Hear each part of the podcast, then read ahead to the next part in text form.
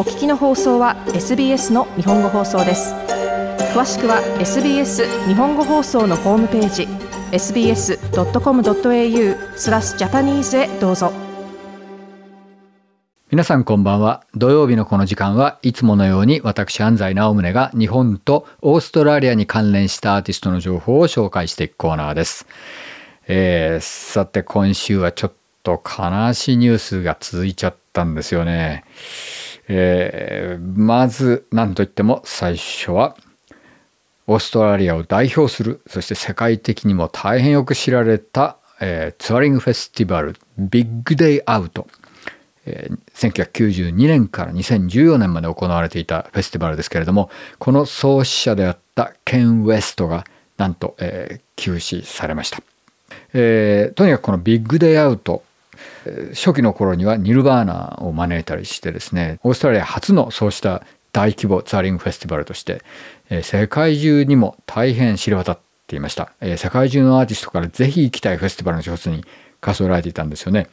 えー、まさにこのビッグデイアウトのおかげでオーストラリアの音楽シーンが特にライブミュージックシーンが世界的に見ても大変、えー、すごいものだということが世界中に知れ渡ってそういう意味でもビッグデイアウトの果たした役割は単なる、えー、音楽フェスを超えてオーストラリアミュージックシーンに対して大変大きな貢献をしていたと言えると思います。えー、ですからこのケン・ウェストが休止されたというのは本当に僕らにとっては大ショックなんですよね。特にケンは昨年からこのビッグデイアウトとの歴史を本にするんだと言って執筆中だったんですよね。で、今年中には出るっていう、まあ本当にごく最近そういう話をしてたところなので、この休止は本当にショックです。えー、そしてそのニュースが乾かぬうちになんとオーストラリアを代表する70年代からのロックバンドザ・セインツのクリス・ベイリーがやはり急に亡くなってしまいました。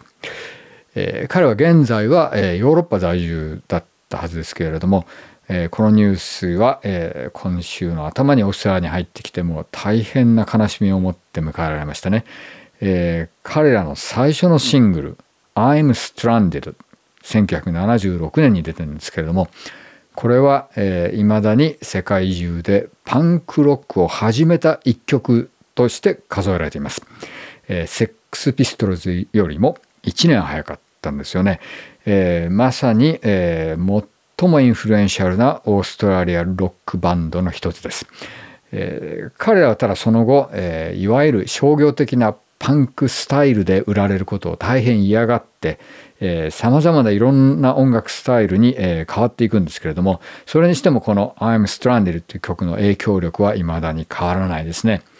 えー、僕たまたまひょんなことからですね、この I'm Stranded の別バージョンのマスタリングを昨年やってるんですね。というのもですね、えー、作家の、えー、カースティン・クラウスがですね、やっているポッドキャストでクリス・ベイリーにインタビューをすると。それで、えー、カースティンの友人である、えー、ペニー・キンジャーに別バージョンの I'm Stranded を作って、それをアンダーグラウンド・ラバーズのリチャード・アンドリューにプロデュースしてもらって、えー、ポッドキャストで使いたいと。それで、まあ、リチャードとペニーの方からマスタリングをやってくれたまたんですね。このバージョン、えー、かなりスローで面白い、えー、感じになってるんで、もし興味のある方は、えー、ちょっとそのポッドキャストのページで聞いてみていただけるといいと思いますけれども、で、カースティンの方は、この大変残念なニュースを聞いて、えー、そのポッドキャスト用に編集されたバージョンではなくて、えー、無編集の90分のクリスのインタビューを、えー、今週、えー、オープンにしています。えー、Almost a Mirror というポッドキャストの名前で検索していただけると興味のある方は、えー、そのインタビューを聞くことができるはずです。それではここではクリス・ベイリー追悼の意味も込めてオリジナル The Saints のバージョンでオーストラリアの The Top 30 Songs of All Time にも選ばれています。I'm Stranded を聴いてください。もっとストーリーをお聞きになりたい方は iTunes や Google ポッドキャスト Spotify などでお楽しみいただけます。